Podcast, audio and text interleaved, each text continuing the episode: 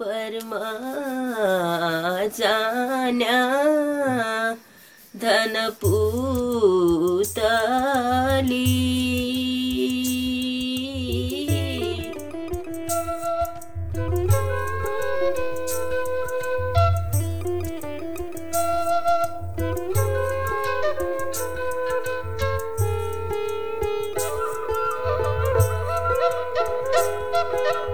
Всем привет, это подкаст «Глагольная группа». Здесь мы простым языком говорим о том, как сложно устроен язык.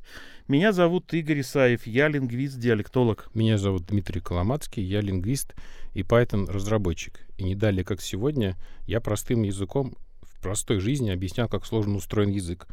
В одной кондитерской, название которой я не буду называть, пока она не наш спонсор, на винном холодильнике написано «wine a bit», You'll feel better. И там написано wine как слово вино. В английском языке любое существительное можно использовать как глагол.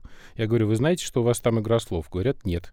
Я говорю, если после W написать H, получится поной немножко, и тебе станет лучше. В этом и шутка. Вот теперь работники знают, что написано у них на холодильнике. Сегодня, оказывается, у нас есть гость, мне это не видно за микрофоном, Э, и это Евгения Ренковская из лаборатории исследований сохранения малых языков Института языкознания РАН. Добрый день, Евгения. Добрый день. Перед тем, как вы начнете слушать то, о чем нам расскажет Женя Ренковская, я вас очень попрошу. Ну, во-первых, понятное дело, поставьте нам лайк, Пожалуйста, сходите на те сервисы, где вы нас слушаете, и послушайте предшествующие выпуски. Слушайте нас на Apple подкасте, Google подкастах. Правда, Spotify? Может быть, когда вы будете уже слушать этот подкаст, то уже будет Spotify. Вот смотрите, как здорово. Мы заботимся о том, чтобы вы могли слушать нас на разных платформах, не только Яндекс Музыка, но и появляется Spotify. А также зайдите на наш сайт и посмотрите те платформы, которые вам удобны. Они даны внизу при описании. Ну что, необычный сегодня материал, потому что мы движемся по нашей карте на юго-восток. На юго-юго-юго, восток-восток-восток. Получается так. Женя, куда мы Вроде- отправляемся? Вроде бы на юг мы отправляемся. Мы отправляемся в Индию, но мы отправляемся в северную часть Индии, в самую северную, в гималайскую часть, в холодные горы. И я буду рассказывать про язык кумаони. Традиционный вопрос, что это за язык, чей родственник? Язык индолийский, то бишь индоевропейский, то бишь наш с вами родственник, родственник русского языка, родственник всех других индоарийских языков на территории Индии, собственно, хинди, и все бенгальские, про которые слышали. С другой стороны, он редкий, конечно, про него мало кто чего знает, очень мало кто его исследует на данный момент, но говорить, что он прям совсем редкий-редкий, тут не приходится, все таки язык индоевропейский. Вы уже сказали про Гималай, но какие языки его окружают? Поднимаемся на север Индии и добираемся до двух северных штатов. Штат Химачал-Прадеш и штат Утракханд. Кумаони э, распространен в штате Утракханд. Это буквально половина этого штата, регион Кумаон. На территории обоих этих штатов распространены так называемые языки пахари. Пахари — это классификация языков. И если, да, мы будем писать классификацию языка Кумаони, мы будем говорить о том, что это индолийский язык, а относится он к группе пахари. Само слово пахари очень интересное, потому что оно происходит от, можно сказать, самоназвания языков этих двух больших штатов. Как сказать, я сначала сказала, что язык Кумаони, а потом говорю, что название у многих языков штатов Пахари, но на самом деле Пахари, буквально Пахари на хинди, на других языках, означает горный, горский. То есть происходит от слова пахар, гора, и термин этот на самом деле восходит к переписи, еще тогда, когда англичане в колониальное время проводили переписи а, населения, они спрашивали, на каком языке вы говорите. И местные жители Гималайского региона говори- говорили, отвечали, что мы говорим на своем, на горском. И все отвечали вот этим словом. Мы говорим на пахаре. Вот, после чего пахари закрепляется как термин для гималайских языков вот, штатов, современных штатов Химачал-Прадеш и Уттараханд. К этой терминологии сейчас на самом деле много вопросов, потому что как термин слово пахари было закреплено в работе, очень знаменитой работы «Лингвистические обзоры языков Индии» Грирсона. Это начало 20 века, буквально за 20 лет английский чиновник и лингвист смог определенным способом описать практически все языки Индии и попытался их расклассифицировать. Собственно, появилась группа Пахари, в которую входили языки штата Уттараханд, языки штата Химачал-Прадеш и языки Непала. И появилась классификация, где языки штата Химачал-Прадеш названы западные Пахари, языки Уттараханда, собственно, Кумаони и соседний большой идиом Гархвали названы центральный Пахари, а языки Непала — непальский и связанные с ним названы Восточной Пахари. Но на данный момент классификация оспаривается многими лингвистами, в частности, мной и моими коллегами, кто занимается гималайскими языками потому что исторически Непали, Гархвали, Кумауни действительно родственны друг другу, а вот языки штата Химачал-Прадеш ближе к Панджаби, чем к Кумауни и Непале, и поэтому говорить лучше о группе Пахали, куда будет входить три языка, то есть отбросить все эти западные, восточные, центральные и прочие термины, говорить о языках Пахали с тремя языками в составе Гархвали, Кумауни и Непале, и говорить о языках штата Химачал-Прадеш, которые мы стали называть Химачали, чтобы отличить отличать их от Пахари. Если они находятся вот в этом штате Химачаль-Прадеш, они родственны между собой, да? Они не просто объединены. Все штат. индалийские языки родственны между собой. Ну, Но понятно. особого родства между языками Химачала и языками Утракханда в принципе нет. Получается, вот меня интересно этот, э, это самоназвание Пахари. Вроде бы достаточно логично, да, что люди про себя говорят. Мы говорим на таком-то языке, но вот интересно, они при этом как бы игнорируют языки какие-то соседние, или они действительно считают, знают о соседних народах и считают, что они действительно говорят на одном с ними языке?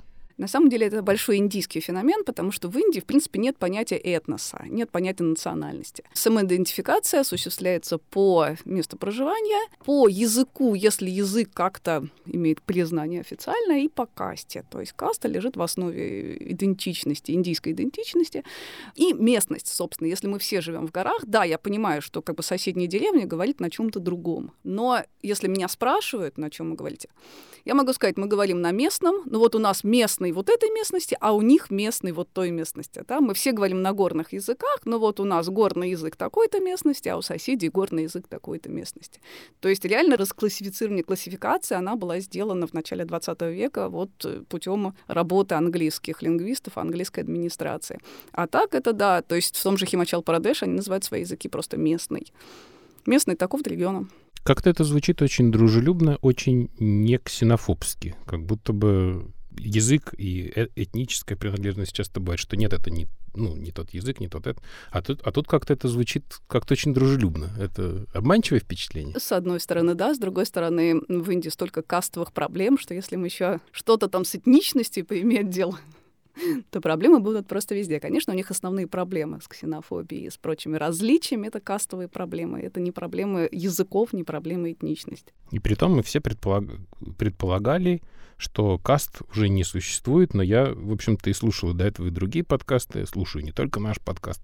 И на самом деле вроде бы действительно эта система так или иначе живет, даже если не официально.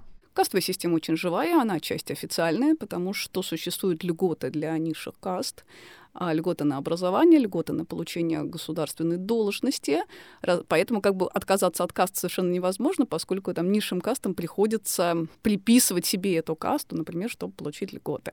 А так, если поехать в деревню, можно увидеть кастовую систему во всей ее красе и, наверное, в том же виде, в котором она была 100, 200, 300 лет назад. Во всей ее некрасе во всей ее некрасе, да. А, а правда ли, что они тоже воспринимают это как не краса, самоносители каст? И вообще, как а, выглядит, если мы приехали в деревню, как мы увидим эти касты? Мы никак в основном что-то видно по просто стилю жизни, по статусу, да, то есть если более образованные, более богатые люди, да, ну, скорее всего, они принадлежат к высшей касте. Но как бы не факт. Это большая проблема, на самом деле, для иностранных исследователей, потому что есть такой феномен, как кастовые диалекты, и очень бы хотелось иметь с ними дело, да, но как бы в лоб спросить человека, простите, а какой вы каста, да, очень неприлично, его оскорбит. В случае, если он там супер-пупер брахман, он об этом сам скажет просто в какой-то момент. Вот. И плюс, да, это наиболее образованные слои, и вот ровно они выходят на иностранного исследователя. То есть в какой-то момент ловишь себя на то, что тебя окружает просто вот брахманские, кшатрийские касты, вот реально выше, и ты с них берешь языковой материал, и что там происходит как бы у людей, которые чуть ниже по кастовой иерархии, ты просто не знаешь. Можно просто выдать человеку какое-нибудь слово или фразу и сказать «скажи вот так-то», и по тому, как он ответит, будет понятно, какой он касте принадлежит. Тогда не надо спрашивать в лоб.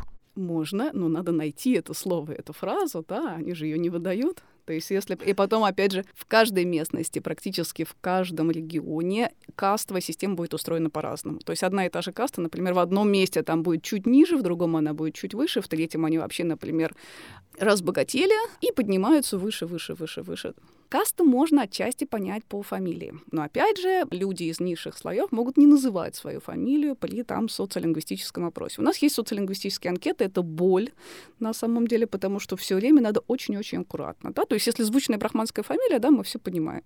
Вот. Если человек по каким-то причинам отказывается называть свою фамилию, вот тут подозрительно. А можно пример какой-нибудь звучной брахманской фамилии?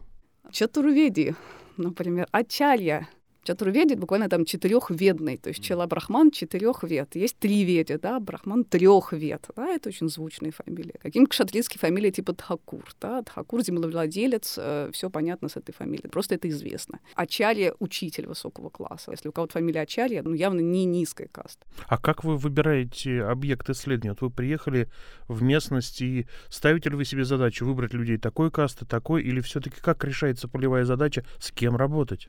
Полевая задача на самом деле решается так, что мы приезжаем на место и кого-то встречаем, потому что это же невозможно приехать на новое место и понять, какой здесь кастовый уклад, кто вообще с нами будет работать, кто с нами не будет работать. Обычно появляется какой-то первый, второй контакт, да, с большой вероятностью это будут высокие касты, это будут не низкие касты. Почему?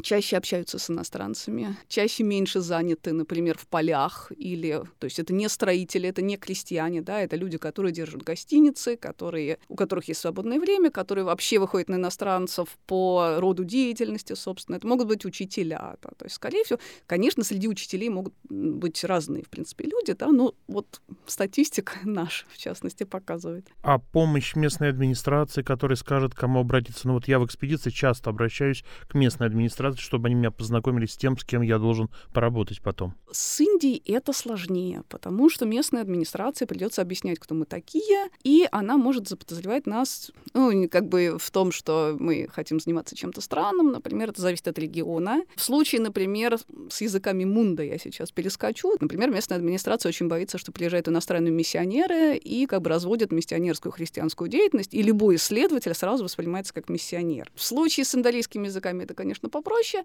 но реакция, собственно, администрации, она всегда непредсказуемая. То есть они могут помочь, дать контакты, там, посоветовать что-то, а могут начать проверять паспорт, э, какая у тебя виза, а можешь ли ты заниматься по этой визе вообще исследованиями, да, и усложнять жизнь. Поэтому мы не выходим на место администрации, мы выходим на нее в случае, если вот, да, мы хорошо знаем регион, мы уже как бы со всеми познакомились, мы более-менее знаем, мы туда заходим, уже с каким-то знанием дела там можем, да, ну и подозреваем, что вот там проблем не будет. А вот как бы с новой администрацией сразу не очень хочется иметь дело.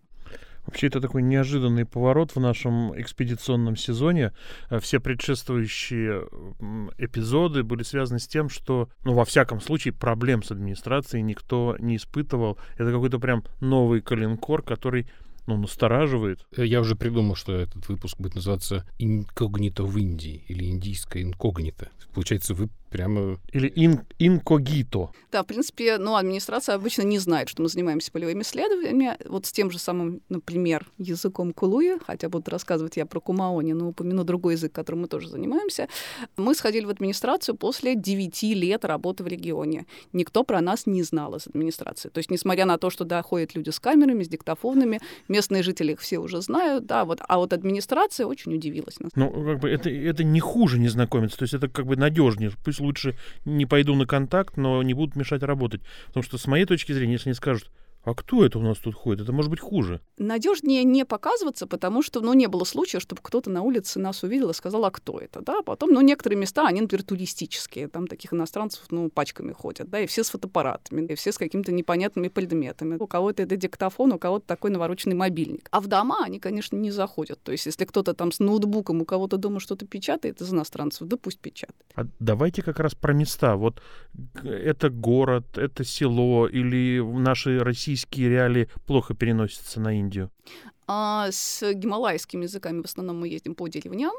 Вот есть города, но они, в принципе, они не очень большие, с одной стороны. С другой стороны, в городах, естественно, на заработки приезжают люди с всего региона. Поэтому как бы найти там нужно гораздо сложнее, чем приехать в деревню. То есть в деревне там каждый человек потенциальный информант, а в городе с большой вероятностью мобильность в Индии очень большая. То есть если кто-то находит работу вот в таком городе, он едет там, туда из соседнего региона. И там найти можно всех Как бы, ну, всех не опросишь, вот, и потратится просто куча времени на поиски вообще человека, носителя того языка, который нам нужен. А с учетом того, что я говорю, что они не знают названий своих языков зачастую, говорим, мы тут на своем на местном, я оттуда, и я на местном, а я отсюда, а я на местном. Очень часто бывает так, что человек говорит, да, я как бы живу здесь, я говорю на местном, все хорошо, и только уже анкета грамматическая показывает, что человек вообще не из этого региона, и нам с ним делать нечего. И как бы язык там не тот. Поэтому город в этом плане опаснее. То есть можно потерять очень много времени, получить очень много языкового материала с, просто со всех концов, например, Гималайского региона. Ничего себе.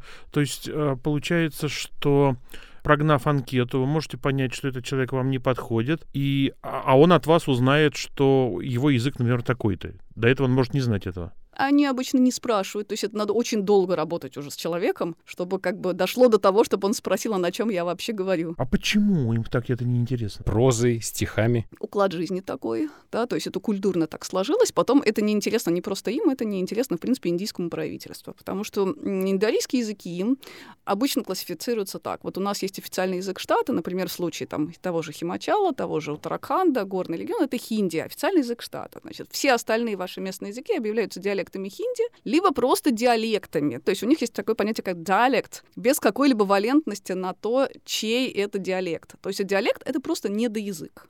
А недоязык, значит, у него нет письменности, у него нет никакого официального статуса, он не используется в образовании, он не используется в каких-то государственных структурах, и поэтому он, в принципе, просто порченный хинди, изучать его не надо, и тем более его классифицировать тоже не надо. Э, сейчас идет утрата малых языков очень большими темпами, потому что дети переходят просто на хинди, а родители это объясняют, зачем он будет говорить на порченном хинди, когда он будет говорить на нормальном. Ну, вот, они не видят перспективы они развития видят своего регионального языка. Есть, естественно, как бы языковые активисты, да, то есть люди, которые что-то где-то поняли, которые хотят. Ну, опять же, активизм никак не поддерживается. То есть такие люди могут написать какое-то грамматическое описание, да, могут упорно писать посты на своем родном языке. Но как бы дальше этого есть некоторые программы, которые проводят там, например, различные культурные центры там для детей написать сочинение на родном языке. Но, по-моему, дальше этого оно никуда не двигается. Ну, там наградили ребенка, вот он чего-то написал. Ну, как бы, ну и все. Вот. А дальше как бы статуса у языка нет, названия особого тоже как бы вот официально признанного нет. Но они могут, опять же, берем округ Кулу, язык Кулу и еще один гималайский язык, Буквально кулуи — это то, на чем говорят в кулу. Если смотреть классификацию языков, на в кулу, помимо, собственно, кулуи, то, что называется кулуи, говорят еще на трех языках. В одном округе сираджи, сей, э, внутренний сираджи, внешний сираджи и сейнджи. Но это если мы исходим из классификации Глирсона. А дальше что получается? Все люди, которые из округа кулу, говорят, что мы говорим на кулуи, потому что мы говорим на кулуйском. С кумаоном это то же самое. А на самом деле язык кумаони — это не отдельный язык, и это большой диалектный континуум, состоящий из там 12 12 и более, скорее всего, диалектов, потому что они все до конца не изучены. Как так получилось? Как была изначально вот эта проделана классификация языков? Брали регион, и по региону назывался язык. Регион Кумаон просто сильно больше, чем, например, округ Кулу. Регион Кумаон занимает половину штата Утаракханд, округ Кулу там, ну, какую-то просто центральную часть буквально штата Химачал-Прадеш. И как так получилось? Второй вопрос. Так получилось, потому что английская администрация называла регионы по старым княжествам. И вот княжеству Кумаон повезло. Оно просто как бы кумаонцы воинственные товарищи. И нас захватывали себе земель сильно больше, чем это сделали кулуйцы. Поэтому как бы княжество Кумаон большое, княжеству Кулу сильно меньше. Потом это все становится административными единицами во время британской Индии. Поэтому регион Кумаон, регион Кулу, регион Кумаон просто в разы больше. И все языки индолийские на территории этого региона называются кумаони. Кумаонский. Да? А то, что там миллион диалектов, ну вот кто их считал. А как же выглядит карта языков? Как карта штатов? Э, карта языков не как карта штатов, а как карта более-менее регионов. Опять же, Глирсон проводил некоторое картирование, но это было так. Естественно, это по словам людей. Вот у нас Кулуи. Кулуи где-то продолжается в рамках э, округа Кулу. А если оно выходит за пределы, например, Кулу, заходит в округ Манди, то как бы этого уже никто не считает, потому что люди говорят на Кулуи, на своем диалекте, а говорят, что наш язык мандиали, потому что мандийский. Ну и граница, естественно, проводится по административной границе, потому что люди уже привыкли, что мы как бы говорим на манди. Ну вот, мандиале так мандиале. И при этом, если каждому из них звонят и говорят, это говорят из Нью-Дели, на каком языке вы говорите, они тут же отвечают хинди. Но извините, мы его Да. немножко испортили. Да, да, да, нет, это будет ровно так, потому что в школе их приучили к тому, что ваш родной язык — это хинди. То есть понятие «родной язык» — это они не то, что им из Нью-Дели позвонили, это к ним иностранные исследователи приехали, заполняют социолингвистическую анкету. Ответ на вопрос «ваш родной язык» будет всегда хинди, если это как бы хинди — официальный язык этого штата. Вот. А дальше приходится мучительно выяснять. Хорошо, хинди, да, а вот в вашей деревне вы разве на хинди со своими родителями? Нет, не на хинди. Ну, это вот наш диалект. Это вот наш местный язык. А что это? А как? Ну и дальше просто как бы кто-то его называет, кто-то так и продолжает говорить, что он местный, а иногда просто приходится садиться с грамматическими заглосами, чтобы понять, да, на чем человек говорит. А так их в школе научили. И в школе научили, что ваши языки не языки, а хинди у вас родной язык. У нас был вопрос от слушателей, он идеально вписывается. А вопрос э, такой, э, в каких сферах Кумаони еще как бы превосходит метрополитанский хинди? Где можно сказать, что вот он э, пока еще занимает лидирующие позиции? В принципе, пока на бытовом уровне, да, у поколения там более-менее, ну, за 40, да, он занимает лидирующие позиции. Вот. Во всех остальных, да, молодое поколение переходит на хинди, ровно потому, что родители стараются их обучать хинди, чтобы не говорить на испорченном хинди. Потом в школе у них основной язык хинди, и очень часто у детей вообще наблюдается феномен вторичного усвоения. То есть он с детства говорит на хинди ребенок, дорастает до каких-нибудь 15 лет, и дальше вот побочно вот захватывает этот кумаони, потому что старшие члены семьи говорят на кумаоне. То есть они как бы знают кумаони, но они до конца не уверены, знают не до конца. То есть если пытаться работать с молодежью, они все время начинают кивать на своих родителей, дедушек, бабушек со словами, ну я тут как бы не очень знаю. И действительно, то есть действительно, вроде что-то знает, а где-то начинаются прям вот дырки. А так, вот я не могу сказать, что где-то, ну как бы есть большой фольклор на всех этих гималайских языках, да, в частности, ну, Кумаоне очень много фольклора, но опять же, вот я видела, видела молодежь, которая знает более-менее краткие тексты, типа пословиц, загадок. Пожилые знают уже там какие-то песни фольклорные, а так это тоже все уходит вместе с, как бы, с языком, уходит вот эта часть культуры. Придется немножко опуститься на юг, но надеюсь, это имеет смысл. На юге есть дравидийские языки. И э, есть вот коллега по open проекту, тамилец, он говорит, я тамилец. Про него же, наверное, никто не может сказать, что он говорит на испорченном хинди. Правильно, потому что Тамилнаду официальный язык тамильский. Почему он тамилец? Потому что он живет в Тамилнаду и говорит на тамильском. Он себя так и идентифицирует. То есть это не во всей Индии вот эта ситуация? Это я сейчас то, что говорю, это касается индалийских регионов, Мгм. да, потому что там, где то же самое, например, ну, индалийские языки разные. Если в штате, например, основной не хинди, а, например, бенгальский или ория, да, это тоже индалийские языки. Ну, как бы все малые языки будут о- диалектами ория. Вот как устроена ситуация с малыми дравидийскими, например, в том же самом Тамилнаду есть дравидийские языки, которые не тамильские, да, а которые тоже малые дравидийские. Как там ситуация устроена, я, честно говоря, не знаю. Ну хорошо, просто прояснили, что не во всей Индии малые языки считаются условным хинди. Тогда да. нет, вот, условном хинди, конечно, нет. Да? Да. Малые языки а, считаются диалектом официального языка штата. Это не всегда, далеко не всегда хинди. У многих штатов есть свои штатные индалийские языки. Не дравидийские, они индалийские, но они не хинди. Бенгалия — это бенгальский. Во всех смыслах штатные. Итак, Кумаони, насколько масштабно вот его распространение, сколько носителей? По переписям теперешним считается, что носителей более двух миллионов. Но опять же я говорю, да, это очень большой ареал, это полштата буквально, и там очень много диалектов, которые вполне могут оказаться при ближайшем изучении разными языками. Но те, которые называют свой язык Кумауни, это просто люди, которые живут в регионе Кумаун. Но они называют, опять же, есть же такой феномен, что человек называет там мой родной язык, например, Кумаони, но он его не очень знает. Он мой родной язык, потому что на нем говорят мои родители. Собственное владение тут сложно. Поэтому сколько там из этих двух миллионов вообще говорит? Не, ну, в принципе, там не так все плохо, как с малыми языками России. На самом деле, они там многие в основном сохраняют. Степень сохранения непонятна. И что он сохраняет? Потому что, опять же, более чем 12 больших идиомов. Диал... То есть они считаются диалектными сейчас у Кумаони, но они могут быть отдельными языками. Лично мне уже кажется, что вы не знаете, какой язык вы едете изучать. Это так, так на самом деле и есть. То есть с Кумаони получилось очень интересно, потому что меня туда позвали в гости. Я была абсолютно новенькая, я приехала в деревню к друзьям и поняла, что они говорят на чем-то удивительном. Каким друзьям? К индийским друзьям. Я училась в Индии когда-то, много лет назад. Естественно, обрела там друзей, и вот одни меня позвали в гости просто. И звучало это так. Мы живем вот так-то в горах, там интересно, приезжай, посмотри. Я приехала, действительно интересно, очень все отличается как бы в культурном отношении. И я поняла, что между собой они общаются на чем-то. Я была тогда прям совсем новым человеком в Индии. И мне стало реально интересно, я стала записывать а как у вас так, а как у вас вот это скажется, а как, значит, вот это произносится. И более-менее я собрала какой-то покаж данных по их языку. После чего я уже стала смотреть, а что я вообще изучаю? Что за язык? Так, значит, это кумаони. Хорошо. А что вообще известно на данный момент науки про кумаони? Ого, а известно, что он не только здесь, а он так. После чего я поехала по разным местам Кумаона, поняла, что Кумаони отличается там друг от друга очень-очень-очень сильно. И, собственно, и в основном моя работа состояла именно из сравнения диалектов по определенным грамматическим показателям. Можно ли это вообще действительно называть диалектами, нельзя ли это называть диалектами чем они отличаются. Понятно, что они все-таки близкие языки, да, они родственные, но все-таки разница очень большая. И пришлось мне вместо того, чтобы как бы заниматься грамматикой от одного конкретного иди- идиома, ездить по разным деревням, по разным как раз ареалам этого большого региона и смотреть, а что там, а, а, а как там, кумаони ли это. Значит, у нас уже были гости, которые в одиночку изучали целый язык. У нас были гости, которые ехали вместе в один язык и выясняли разные его аспекты. Теперь у нас есть человек, который ездит в регион и пытается понять, какие там языки. Особенно в тех условиях, когда все жители утверждают, что они все говорят на одном, на нашем.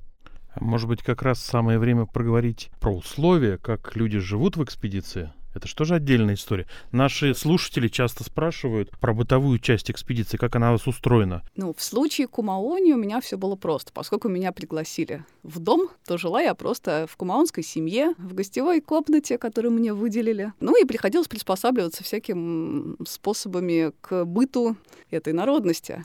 Ну, например, старшие родственники меня очень уговаривали носить индийскую одежду, чтобы я никого не смущала там джинсами с короткой посадкой.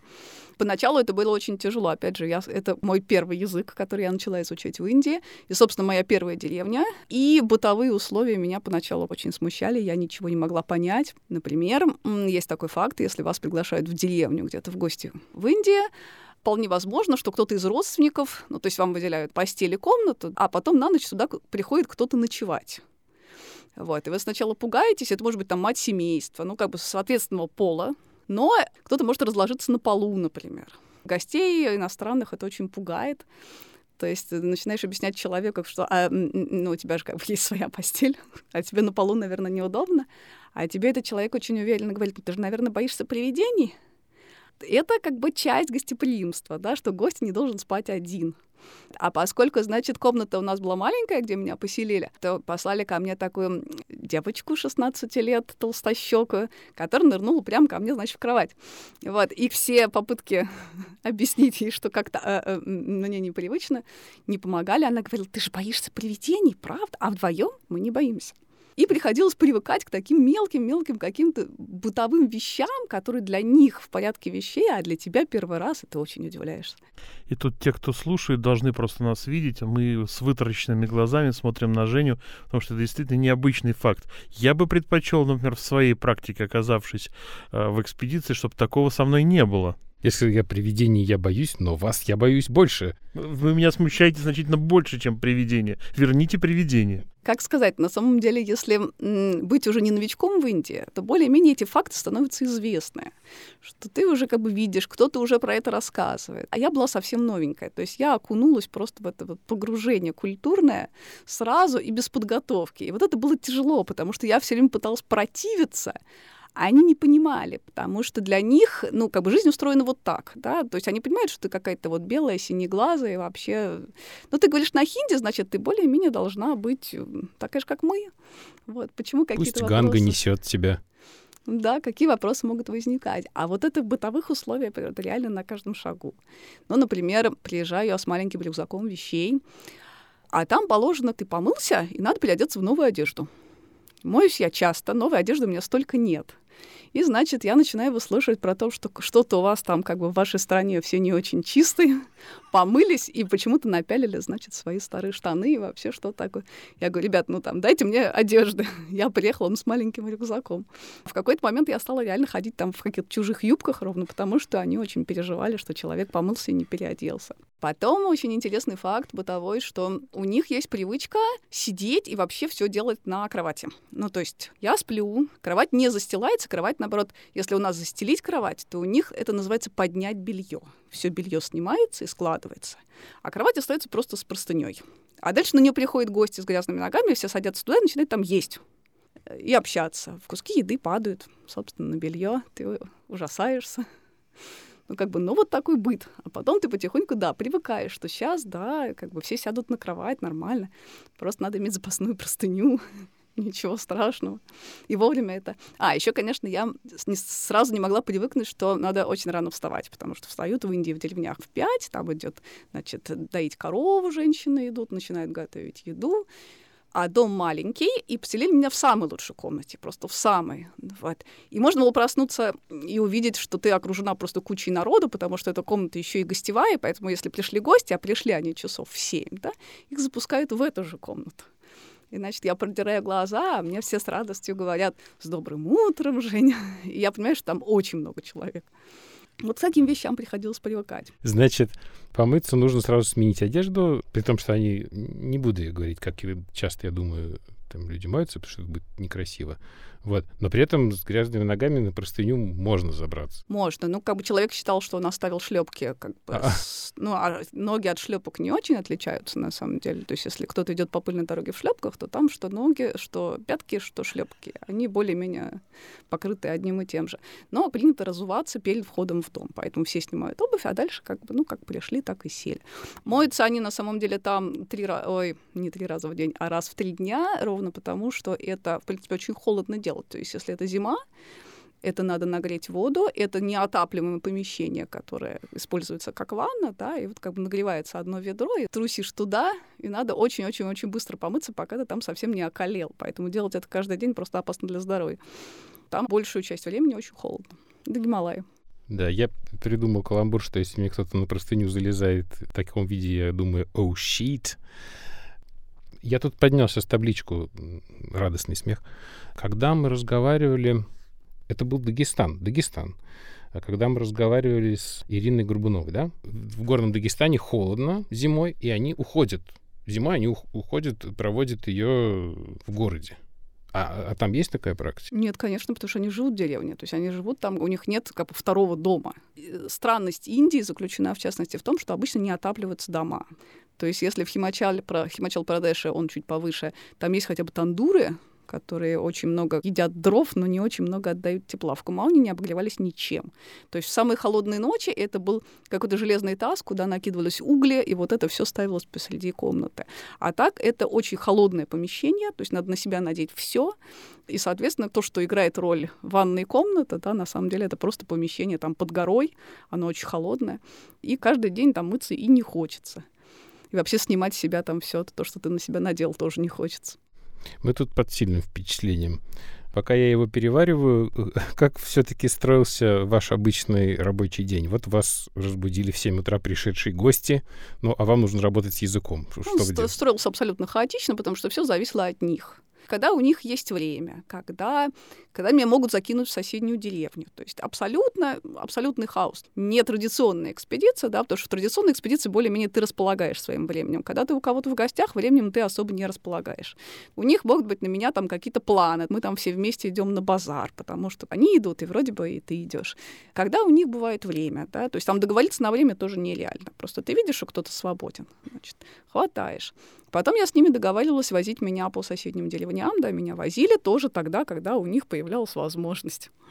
Вот. Потом можно было еще работать. На самом деле, эта деревня находилась недалеко от города Петхорагарх.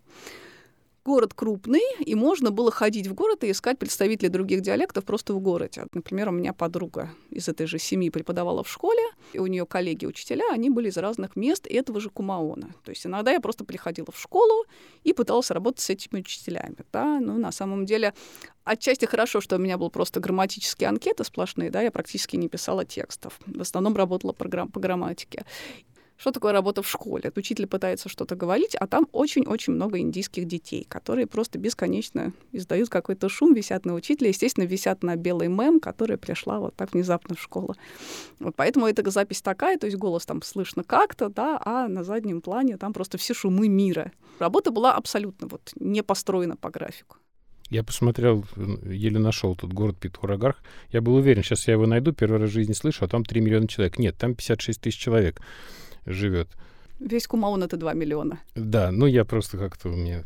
Один из крупных городов э, этого Кумауна — это Петхорагарх. И вообще Кумаун сам по себе очень интересный регион именно с географической точки зрения, потому что он буквально на границе Индии и с Непалом, и с Китаем. То есть у него, с одной стороны, видны горы Тибета, с другой стороны, видны горы Непала. В Непал можно оттуда, в принципе, ходить пешком. А, вот. И, и из Непала, из Тибета приходят люди для торговли. Из Тибета сложнее там перевала, конечно, да, до Непала там просто перейти реку, реку Кали более-менее. Вообще совершенно не хочется заканчивать эту часть, но мы сейчас сделаем музыкальную паузу, перейдем к языку. Последний вопрос. Чувствовали ли себя там в безопасности? В семье — да в семье они за тебя отвечают. За тебя отвечает просто куча народу. Вот. Я себя чувствовала там не то, что в безопасности, я себя чувствовала там абсолютно не свободно, потому что спокойно выйти в город, спокойно вообще куда-то пойти погулять, это невозможно, потому что если они берут за тебя ответственность, то они берут ее на 100%. Это значит, что если ты хочешь куда-то погулять, то надо выделить тебе какого-то человека, ой, кто сейчас сможет, ой, наверное, я не могу, я не могу, а вот я могу, и вот он с тобой пойдет. Вот, тоже конформант пойти это ровно так же, да. У этого есть плюсы, потому что они водят тебя по гостям, они водят тебя к людям, которых они знают. Вот. Ну и у этого есть минусы, потому что ты никогда не свободен. То есть ты живешь в индийской семье, да, ты будешь жить укладом индийской семьи. И в свободное время от их уклада ты будешь кого-то там опрашивать. Они очень радостно будут отвечать, но вот тогда, когда они не дуют корову, не пошли в поля и ничем другим не занимаются. Тогда у нас небольшая музыкальная пауза. Не уходите далеко, у вас есть время выпить, съесть и вдохнуть. Возвращайтесь.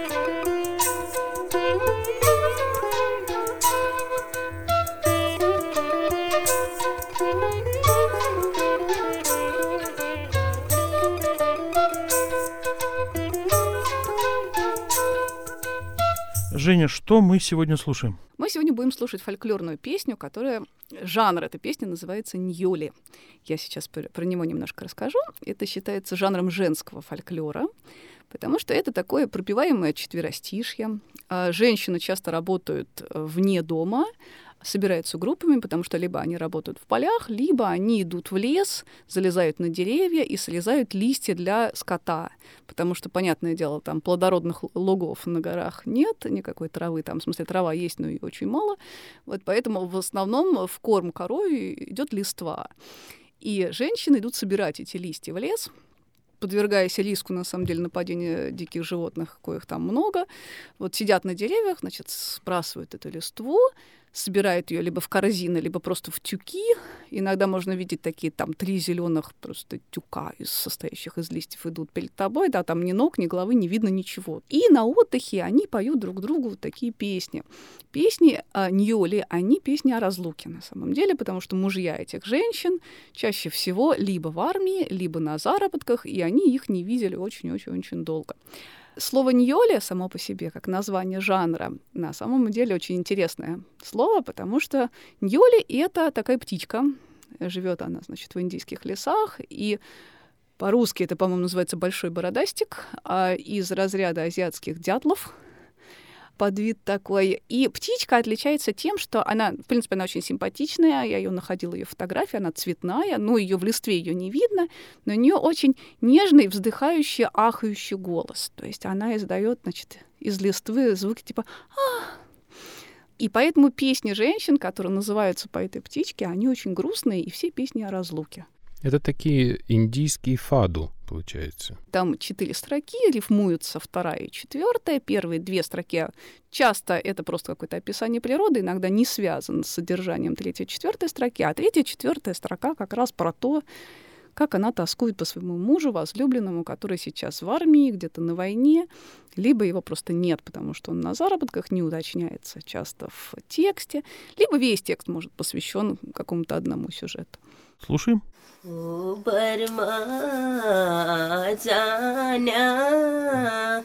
Донапутали о кури. Вот это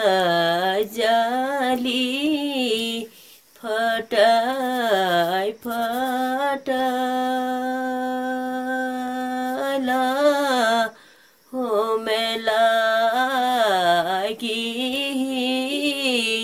кури. Ну вот, а теперь я расскажу, про что, собственно, она поет. Первая строчка звучит как «Барма джанья дан путали». Барма джанья. Барма — это Бирма, современная Мьянма. Джанья — это причастие от глагола джана. Основа джа — это идти, уходить, отправляться. То есть буквально барма джанья означает «отправляющийся в Бирму». Собственно, с этих строк мы понимаем, значит, что ее возлюбленный, как мы дальше поймем, отправляется в Бирму. И по этим строкам уже можно более-менее датировать э, этот фольклорный сюжет, потому что имеется в виду бирманская кампания Второй мировой войны, когда Кумаонский полк и многие кумаонцы в составе других полков воевали в составе британской э, армии на территории Бирмы, потому что против японцев. Вот, японцы дошли вплоть до Индии, да, и даже были эти битвы при Кахиме и Импхале. Это современная столица двух штатов Индии. Вот. Но, в частности, сильная битва была за Бирму, и японцы оккупировали практически всю Бирму. И кумаонцы, многие из которых, как и тогда, так и сейчас служили в армии, тогда в составе британской армии, они находились в Бирме и были в состоянии войны, как раз тоже участвовали в войне с японцами. То есть Барма Чанья очень много всяких фольклорных жанров посвящено, ну не полностью жанров, а вот таких строк посвящено вот этой бирманской компании, потому что мужья этих женщин, они в Бирме. Барма Джанья Данпутли. А что такое Данпутли? Данпутли — это крылатый термит. И на самом деле очень романтический образ для кумаунской культуры, потому что, в принципе, Данпутли — слово для именно крылатого термита, когда он в полете.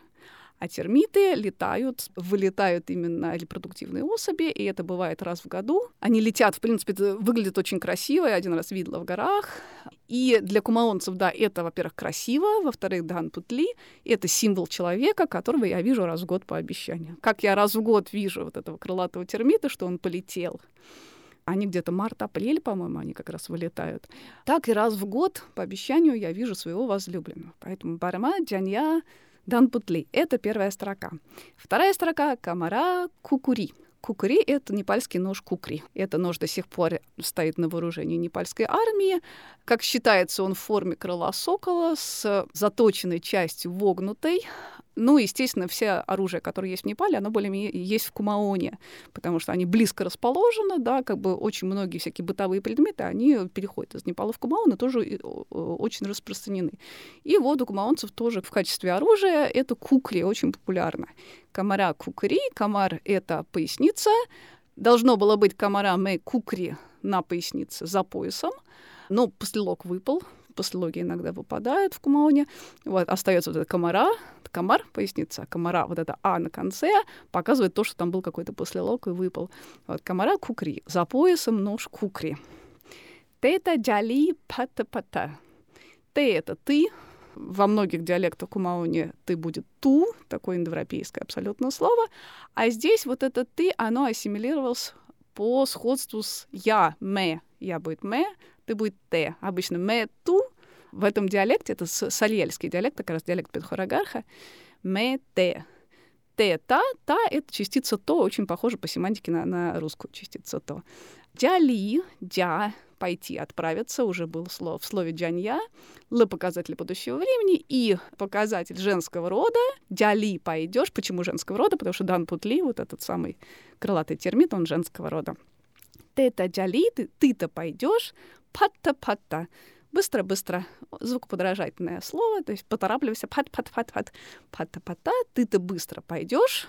И последняя строчка. «мей, леги и кури» должно быть, в принципе, мес, лаги и кури, но выпадает, опять же, вот этот послелог с, ме, лаги и кури, буквально это означает «а мне приложилась икота». Лаги приложилась и кури. Звукоподражательное тоже слово похоже на русское икота, и значит икота. А что значит «мне приложилась икота»? Это я уже по тебе скучаю. Тут у нас как бы наоборот происходит, если в русском языке у нас, если я икаю, это значит, меня кто-то вспоминает, а в коммуне я икаю, я же вспоминаю третья, четвертая строка означает «ты-то быстро пойдешь, а я уже по тебе скучаю».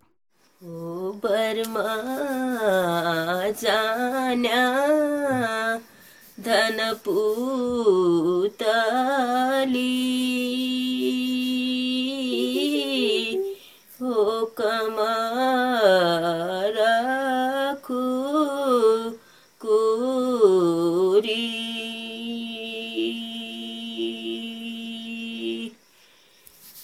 होते त जाली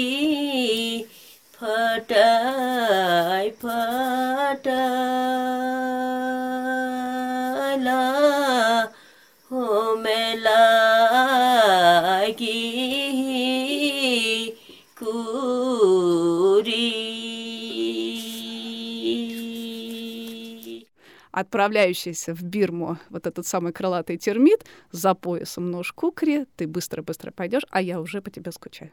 Вот Ну, такие плакать Ньоли. хочется. Потрясающе. Надо сказать, что а, такая высокая поэзия и в мелодии, и в тексте. Я, честно говоря, сижу вот слушаю, у меня даже мурашки. И рассказ Жени, и текст.